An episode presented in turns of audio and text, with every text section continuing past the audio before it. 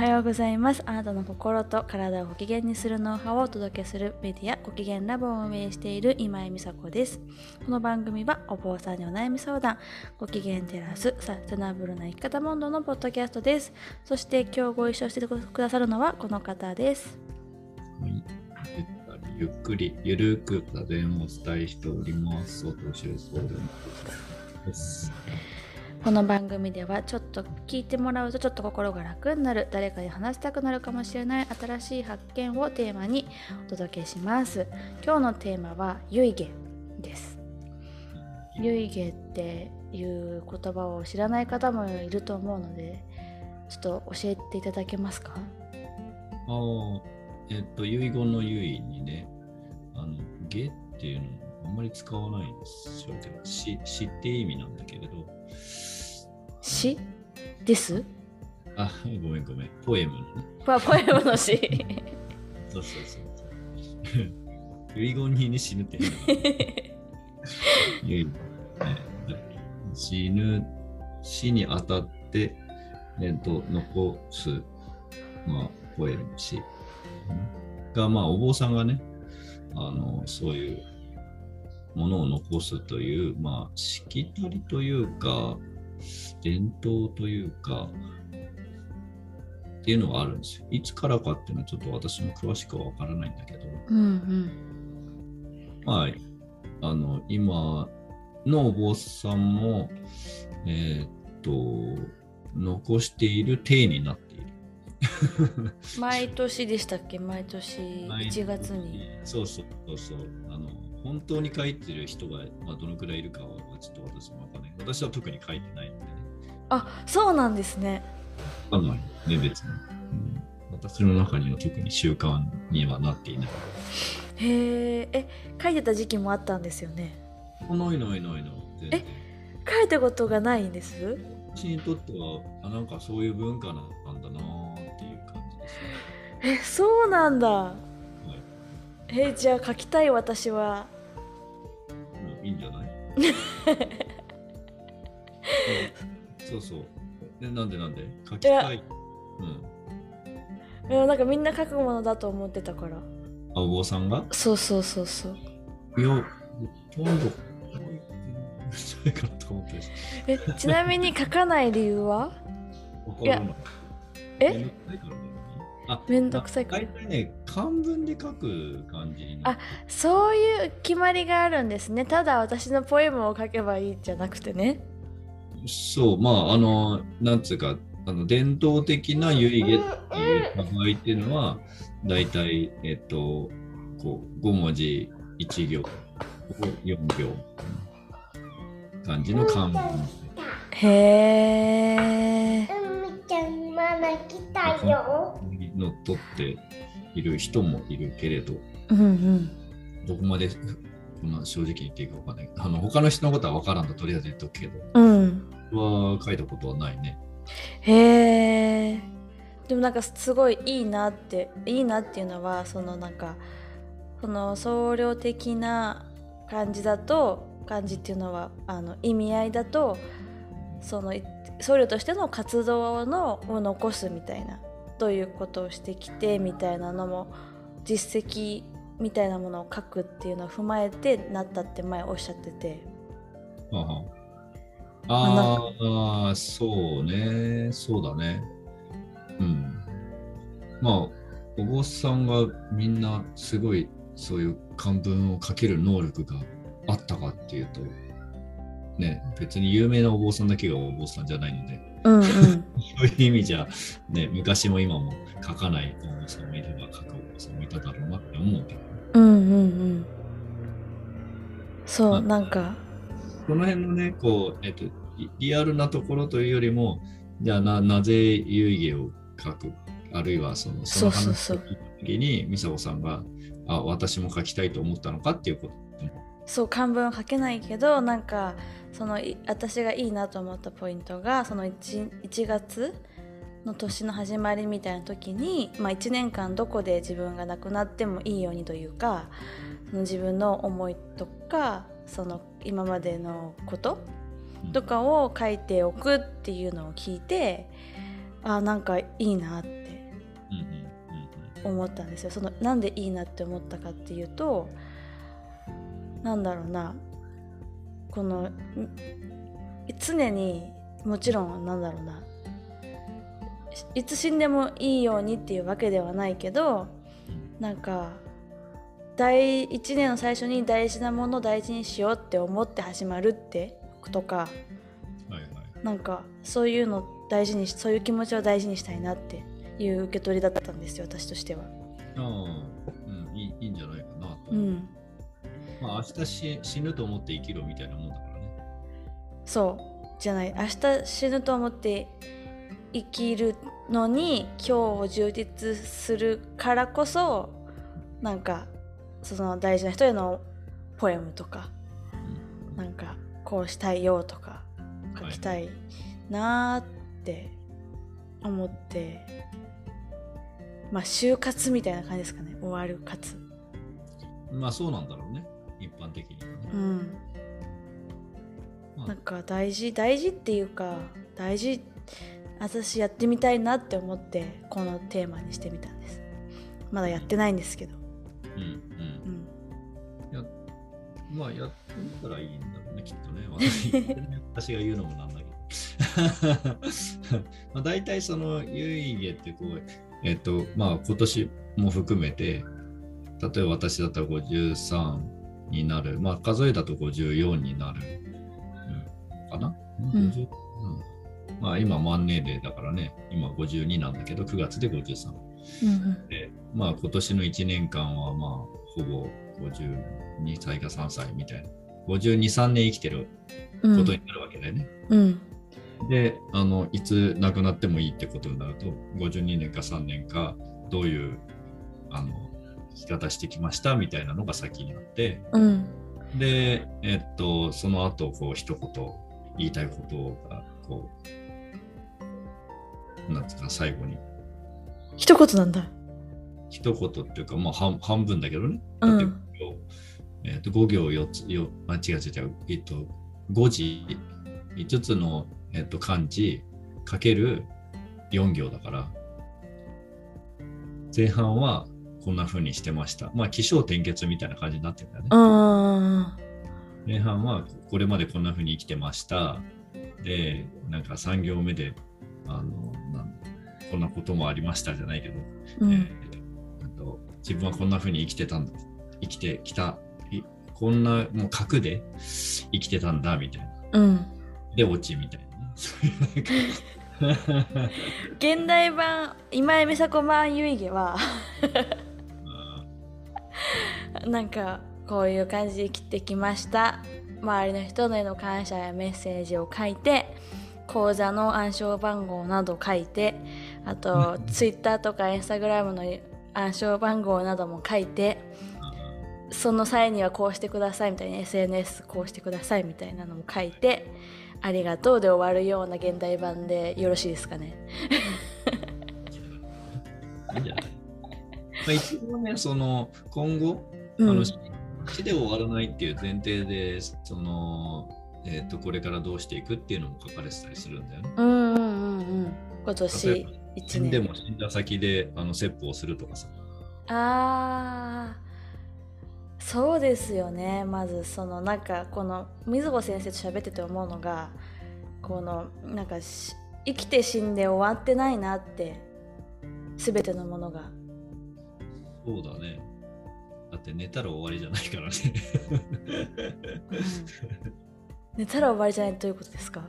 あいや、なんていうか、私にとっては死ぬっていうのは、あの、ね、寝るのとか大してあまり変わんないんだけどね。え起きるじゃないですか起きるんだよ。だから起きてん起きてる時間が今日じゃないかどうかっていう話ってこと？まあ、ちょっとぶっ飛びすぎてるかもしれないけど、その生きてるっていうのが、ぜあの、生きてるっていうところの前提で、うん。寝てるっていうわけでしょ？うんうんうん。だけどさ起き、起きてるっていう状態っていうのはさ、あの意識があるっていう状態にするとさ、寝たら意識なくなるからさ、うん。その後死んじゃったらさ、ないわけじゃない。うんそんなことあるかどうかわかんないんだけどみんなは寝ても死なないと思ってるからうん。そそこあの寝ても起きてって寝ても起きてることを全体をこう生きてるっていうわけだけど、うんうん私の場合だからこう要するに肉体的な死って、まあ、あえて言うならばね。うん。うん分かりやすく言うならば肉体的なしょ、まあ、こう消滅というか機能停止。うんみたいなもので終わるとは思ってないわけ。たたし確かに？だから逆に言うとみんなが思っている、うん。あのいわゆる肉体的な死で終わりって思ってるってことはうん。寝たら終わりって思って生きてるのねっていう。思ってないですね。変じゃんねそれそうなんだ。だって意識がなくなったら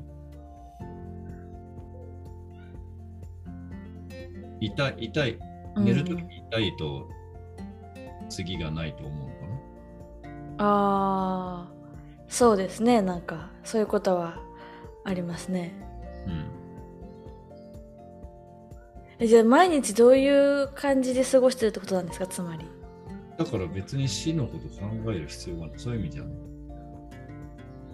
毎日死んでいるっていうような感じいやいやいや逆です。逆なの。毎日生きている。そうそう。だからし死ぬとか生きるとかってあんまり関係ないんだよ。あ現象なんていうかな、まあ、き極端に俯瞰すると現象が起こっている、ーうそので遊ばせてもらってる、うんうん。以上。そのそう、そのなんかまあ、あの、始まったり終わったりするのは私の範疇じゃないから、うんうんうんうん。それはもう手放しするしかないから、そっか。なんかもうなんか全だないんかね。いやしなんかし死ぬの怖いとかああるじゃないですかあるとか死にたいとか。そうだからそれがね、それが私がじゃあ死ぬのが怖くないの、その時になって、うん。そう怖いって言わないかっていうことは分からないんだよ、うんうんあの私には。うん。だから死ぬの嫌だって言うかもしれないんだよね。うんうんうん。それはその時にならないと分かんないから、そのなんかあまり心地の良くないものを今に引きずり寄せて、今のこう楽しい感じを台無しにする必要ないじゃんっていうね。はあ。なんか私うん。定期的に考えちゃいますね。いやいや、それはね、ああいいいいと思うのよ、別にね。それ自体が悪いんじゃなくて、あの私があ思うには、そういうところって、結局、ほら、分からないことを考えるっていうことになるので、うんうんなんかここでそうななんか情報がいっぱいあるんだけど、うんうん。結果分かんないんじゃん。いやわかんないですよね。なんか今全然ちょっとその今の文脈とつながるかわかんないんですけどあの楽しいことがあったら辛いこともあるって言うじゃないですか。よくあまあね、あるあるよく言うじゃないですか。だからなんか楽しいことがある時に逆に辛いこと考えようみたいなテンションが入ってくるんですよ。いやそれはそれで面白いよね。うんそうだからその時にそういう怖いだろうなって確定してるようなことを考えたりとか。ああ、そうすることバランスを取ろうとしてる取ろうとしてるんですけどでも今水穂先生の話聞いたら別にそれバランスとかじゃないんだなって。別にそのいいことあって悪いことあるっていうわけじゃないしバランスとかじゃないんですよね。いやだって発見するからさ、いやわかんないわけ。あの結局そのことも何を。このバランスだとかっていうこともわかんないし。究極こう測るね測りがどっかにあって。あそれでよかったよって言われるわけでもないし。うん。あ遊びなのよ。私からすると。そうなんですよね。遊びなんですね。そういう言葉もね。そうそうそうそう。だから辛く受け止めてるところあるかもしれないそういうで結果ねバランスそのバランスを取ろうとしてバランス崩すっていうのは変な感じじゃない？なんか。そうそうバランスがいなんか逆に楽しいって時に急に重いのを受けてみるみたいなことをするみたいそうそれ自らバランス崩してたのかもちょっと思った。しか確かに測りってないですもんね。そうなんだよね。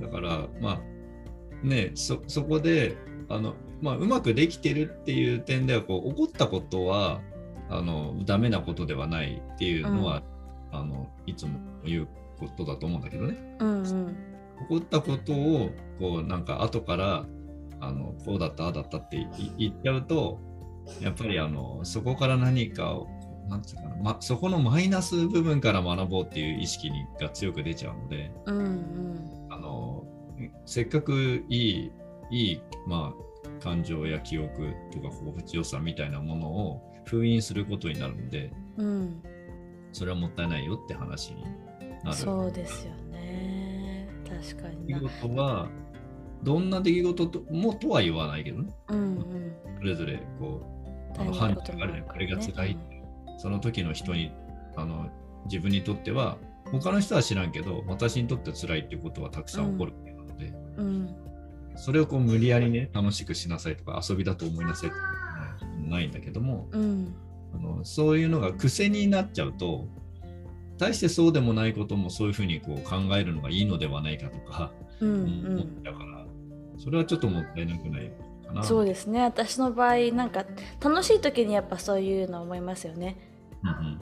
あのあこのあとやばいこと起きるんじゃないかって勝手に妄想し始めてそれがね結局ね起こらない時にはね全然引っかからないからうん。このね。起こっていかないんだよね。うん。要するにこのこんな楽しいことが続くわけないって言って明日も楽しかった時っていうのはさ続いたじゃんっていうことになるわけだけど。そうで続いたじゃんっていうことに気づかないんですよねそれって。なんだろう。だからそもそも続くそうやって楽しいことが続くこともマイナス評価にしてるから、あー、うん結局全部がマイナスになっちゃうわけね。うんうんまあねマイナスっていうかネガティブっていうかね、うんうん海来た。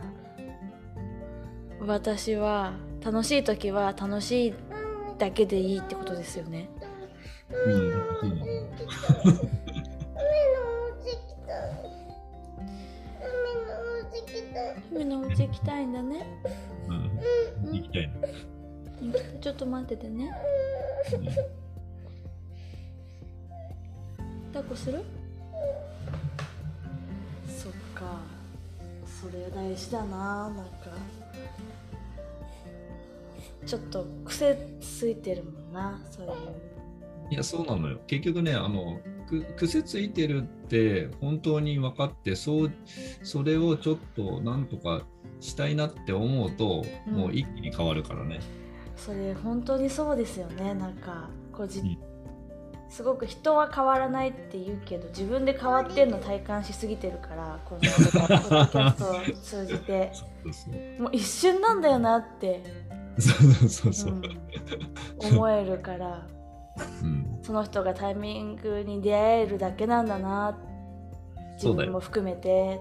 そうそうそうそうそう。で、そうやって今度は自分も人のタイミングっていうかな、なんかなるんだよね。うんうんうんそういうのもちゃんと、あ意外とその人が変わる様を見るわけなので。うん。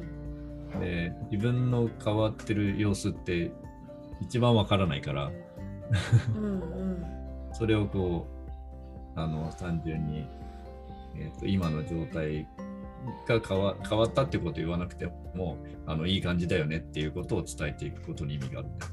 あその人に対して変わったねとかっていう言い方じゃなくてえいい感じだねって、うん、伝える。まあ、不思議なものでね、なんかねあの、変わりたいけど変わりたくないみたいなところあるじゃない。なんか、うんうんうんうん。そうなんですよか変わねることが怖いからね。うん、うんだからその変わることが怖いことの究極が死みたいな。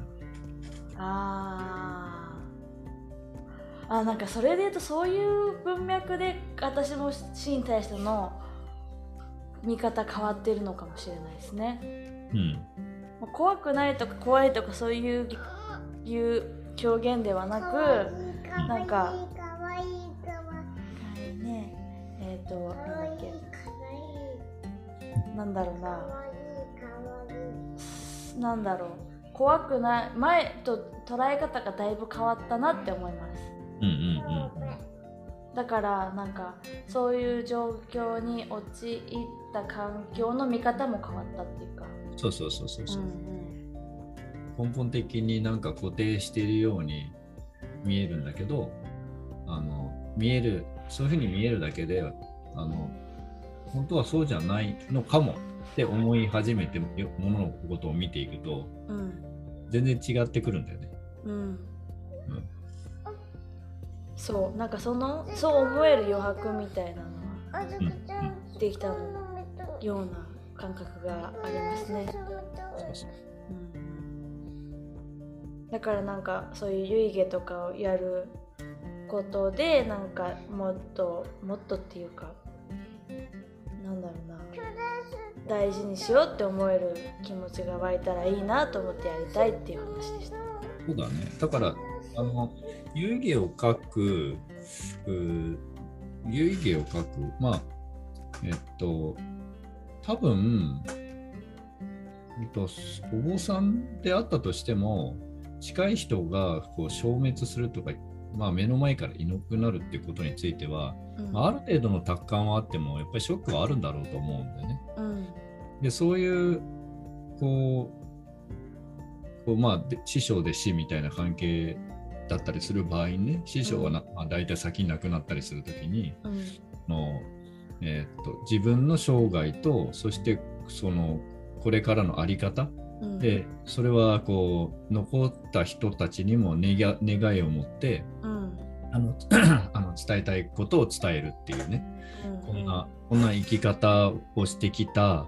で、今後は、あの、また別の世界に移っても、あの、続けていくんだみたいなね。うんうんそういうことを言うことでの、こう、一つの安心感っていうか、き切れないっていうかね、その残された側の思いが切れない感じ。関係性が立たれ、あの、急激に立たれることはないと。うんうん、えーやっぱりそれ大事。うんそうそう、この方の最後の、最後の言葉っていうって、やっぱりそれなりにね、意味があるよね。うんあの、今はの言葉。これ進めた切れる前に一言だからありがとうって言って死んでったらいいんじゃないとかそういうあの言い方がされるのはやっぱりこう残された人のためでもあったりするし、うん。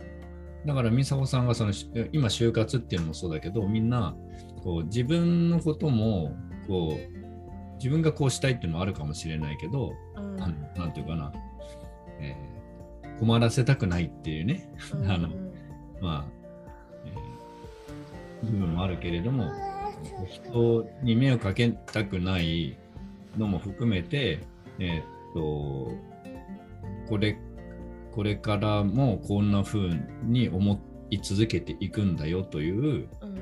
こう、希望というか、願いみたいなものを最後に渡せたら、それはあの残された者にとっては生きる励みになるというか、うん。指針になるっていうことではあったりするね。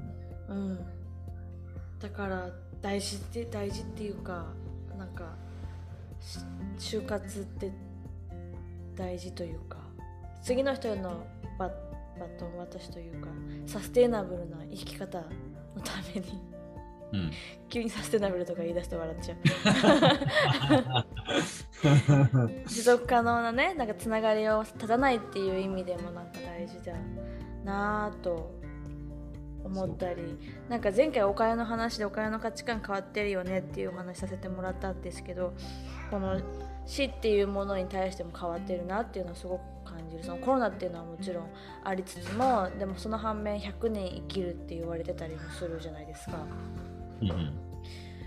だからなんかねそういう意識を持ってなんかなんだろうな。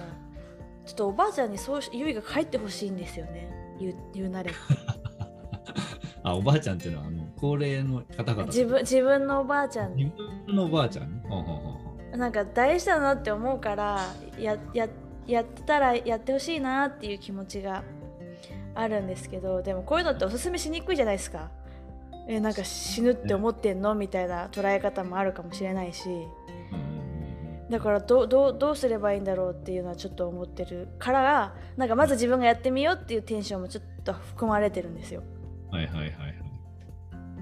いや、そういう感じでいれば、まあ、タイミングがあるかもしれないぐらいかな。いあるかもしれないそのぐらいでそのぐらいってことかや、そりゃそうだよ。だって、おばあちゃんのそれまでの生きてきた感じっていうのは、一切知らないからね。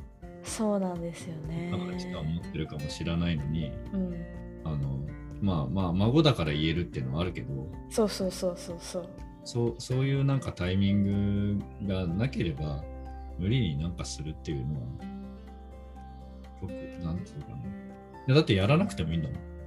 まあまあそうですね。やうん。やらなくてもいいっていうのはなぜかっていうとそのこれをやった方がいいからって人が言うことじゃないんだよね、そうなんですよね。そうそうそう。うん、だからそういう場合にうん。まあまああらゆる場面ではそうなんだけどなんかこうしたらいいよっていうアアドバイスがアドバイスっていうのはうん。あのその人をいかに尊重してしかも信頼関係を構築しているっていう前提でアドバイスってなりますから、うん。なんだったら全く受け取ってくれなくても平気でいるぐらいの関係性じゃないとうん。いないんだけど。だからなんか私こういうのやったんだっていうので終わる。そうだね。言言ってみ言ってみるだけでいが言いなったらね、言いたくなったらね、うん。うん、そう、うん、そうなのよ。そうなんですよね。なんかアドバイスしたがりなところあるからでもその前提をちゃんと大事にして言いたくなったらっていうのもそうですね。そうそうだから逆にそれを考えた時には、えー、と信頼関信頼しているっていう点で言うとあ自分がそこまで言うことじゃないのは分かってるかもしれないとかね。うんなんだったら知らないところでもう書いてるかもしれないって妄想してっていいわけ。確かに確かに。うんだって書いたかもしれないけど出て出てこないだけかもしれないじゃん、うんね、そうだよね。見つけられなかっただけかも分しからないわけれないしねだから、うん、そっかそうだよな、そう。うだからまあ、みさこさんがそういうふうにやってくれたらいいのになっていう思う前提として、あのおおばあちゃんに対するこう今のままじゃダメだ感がないんだったらいいけどねっていう。ん、ああそうですね。今のまでダメ感はないんですけど。うん、それだったらもうさ、なんか暇つぶしに。暇つぶしいやいや、そうそうそうそう。そ。だからその程度の軽さで、うん。あの伝えられるんだったらいいんじゃないかうなって。いう。うん。そうですね。なんか勝手にさそう暇つぶし程度にそういうのやったらちょっと人生豊かになるんじゃねって思ってるぐらいなんだけどなんて言おうかなみたいな思った瞬間に急に重いことにな勝手に自分の中で重いことになることになって。いや、そのね、直感直感はあの正しくて、うん。あのそそのままじゃダメだよって言われてることだからさそれについては。ね。あそういう受け取りになっちゃいますよね。やっぱり、あの死のことが喋れないっていうのは、わわ私は普通だと思っていて、うんうんうんいや、これでもね、さっき言ったような話でね、そんなに大変なことかなってずっと思い続けてきているけれど、うん。大変なことじゃないんですよなんて軽はずみにね、お葬式の場で言ったりするわけないわけで、だから。うん。うん。うん。それやっぱりあの当たり前というか、うんうん。いう場ではないので、そのこう場所、じタイミングが重要だし、うん。まあ、言ってもどうやらそのえっとどんどんとそのことをあのなえっとあんまり喋らないっていう方向性じゃなくてだからそういうこともあの分からないことなんだけどね。うん。仕事かうん。そういうのについて分からないことだけどその言葉にしてコミュニケーションしていく。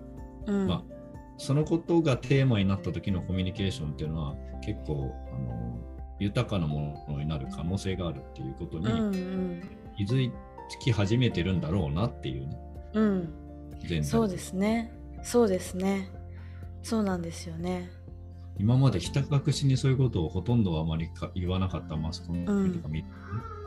コロナでバンバンバンバン毎日これだけ死んでますって言ってるわけ。うんうんうん。ね、毎日死んでるよみんな。っ て思うんだけど、あそもそもね、そう。うん。それだったらあの今日のあの、えー、と全世界の死者数はこのぐらいですって言ってさそれも、うん。って思ったりするんだけど。うん。そういうことはあんまりね語られないけれども、うん。ねこれまあことがあっていろんなことが妨げられ始めた時にうん。死のことを言わないわけにいかなくなったっていう。う、んでそしたらそれね。それをこう一旦意識させられてしまうのでうん。そのことについてどうすればいいんでしょうというふうに言ってもよくなったんだよね。うん。なんかそれ大事だなって思います。特にアメリカって結構あのはその日本よりタブー視されてないというかはいはいはいはい。その命がいくらって換算できるものだとして数えているしなんかその扱い違うが全然違うなっていう肌感がああるんですよ。だけどなんか日本にいた時ってそもそもそのた話が前提として喋っちゃいけない前提の上にうんし喋っちゃいけないしし死な死なないし1の死がいけないみたいな前提にあるからアメらあるからこそなんか言えなかった、そうだね。うん、しなんかねそんな悲しいこと言わないでみたいな終わるみたいな、まあ繊細なんだよ。ううん。ん、だけど、まあ、こういうタイミングと100年生きるとかなった時にちょっと見え方とか捉え方とかなんか変化するタイミングでこういう話をこういうポッドキャストでしてもいい時代になったんですねみたいなうん、そうそうそうそう。雰囲気があるんですねって感じですね。そう。だからこう今のすごく学びです。そういう死をテーマに話をすることで豊かになる時間があるのかもっていうのはそういう視点で見るの大事かなって思いました。うん、まあそういうね話にならなければ私が日頃日頃っていうかな私の感覚をこう非歴する 非歴っていうものでもないんだけどちょっと変わってるでしょっていうことをあの思いながら言葉にするっていうこともないわけだから。うんうん。いやとてもじゃないけどこれは言ってもなんかこうこう共感得られないだろうなって思い思い続けてきたからね。あ 苦しくはないよそれはね。あうんうん。逆にうん。なんでそうそうその方が楽じゃないのかなって思ってきたから、うんうん、だけどまあそれが伝わるかどうかっていうのはなかなか思い切るのは難しいからね。なんかじゃあこれでめっちゃわかるわかるって思ってくれた人はちょっとクラブハウスの朝の火曜日から金曜日の朝 7時のクラブハウスに来てもらってお話できると水野先生嬉しいって感じ。そうそうそうそう。うん、わかる？みたいな。一方通行だからねこういうポッドキャストってね、うんうん数がこう増えるなんていうか、ね、視聴回数が増えるのはそれはそれで喜びなんだろうけれどもやっぱり私的にはあのどういうところがあのなんかまあ一緒ですとかいうのもそうだしうん。うんあると楽しいよね。うん。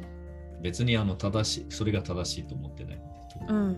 うん。今のところそんな風に考えてだってねだって分かんない話だから。何しろ。わかんない話ですからね。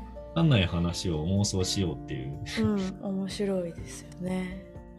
なんかなんかそのそういう話をみ水野先生がする中で聞いてたらえなんか過去の偉人とかも私のためにいたんじゃね？とかって思う そうかもね。えみたいな。この今まで有名になってくれた人って私た私のためじゃねえみたいななんか妄想広がってって。なんかそう楽しくなってきました。味方にななってくれるってことだから、そう味方になってくれてるんだからうまくうん。こう出してあげようと思って。そうそうそうそう。うん。その時に、ああ、よかったっていう、その、ね、もらったもので満満足っていうかなんだろうな、豊かになったって思えれてればいいわけで。うんそうだからつながってるつながってるっていうかその終わってないっていうのはそういう意味でもあるんですよね。誰かの中で生きていたりとかそのタイミングでね。生命、生態としてのね、個人の死と社会っていうのは違うんだよっていうのは、それは死生死生観とかね、死生観っていう中でやっぱりある。わけうんうん。そういうふうに思ったことなかったですけど。あすごい広くなったなって思いますこう自分が生きて死ぬっていう中で生きてたけどそうじゃないんだなっていうかこあそう。そこがね、実は最も重要なところで、うんうん人間のその存在と時間感覚っていうのが、あのその人を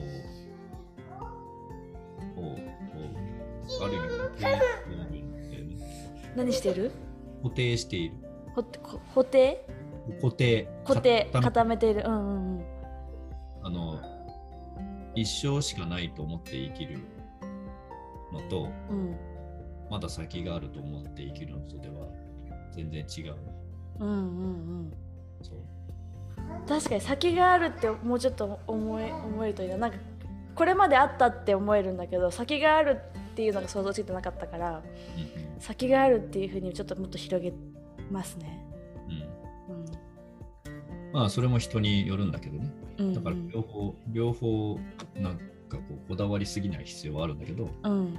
あの片方に偏りすぎてないかっていうね、うんうん的にね、あもう明日どうせ死ぬんだからって言って、今日何したっていいんだよっていうふうに生きるのは、まあ、仏教的に言うとそれは、まあ、ある意味仏教ではないという。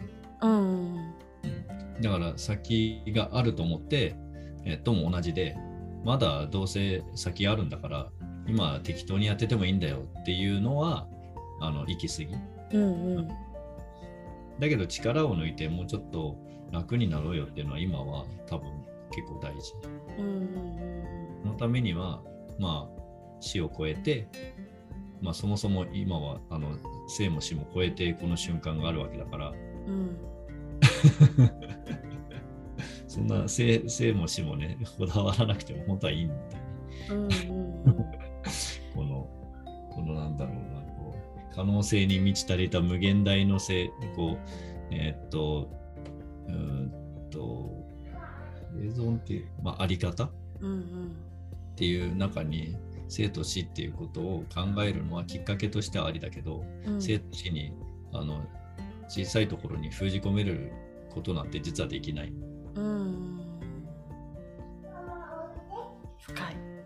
深いとこ言っちゃった。わかんない。うんだからちょっと自分の固定している幅を広げてみると心地いいかもしれないし、そうそう。うんさすがです。うん、私がぶっ飛んだこと言ってても、あのそこをちゃんと拾ってくれるから安心してぶっ飛んでるね ありがたいです。そうその心地よさを感じて過ごせたらいいよね、いいよ、本当に。うん。うん。はいやまあそんなわけで、えっ、と、まあ、死っていうことがなんとなくこう、えー、と共通認識として語ってもいいんじゃないか、えっ、と、ちょっと語ってみると、えっ、と、面白いっていうのは失礼な場合もあるけれども、うん。えー、と興味深いこう出来事が起こるあのあるいは考え方が見えるとか、えー、と今までのあの人間の持ってきたあの歴史の中での文化としての遊戯遊戯がなぜあるのかっていうことも含めて、うん。あのなんかいろんなこう、えー、と可能性うん。をこう見出せるきっかけにはなるんだよね。うんうん前に一言って言われたらあなたは何を言いますか？みたいなね。うんうんうんうん ちなみにあの私が好きなストーリーは前に言ったかもしれないけれどあのめっちゃ達観してあのすごい尊敬されてたあのお坊さんがあの死ぬ前に直あの死ぬ直前に最後の言葉として言ったのが死にたくないっていう、の を言ったっていうのは私は好きだけどね。うん。人間らしいなみたいな。感じですか。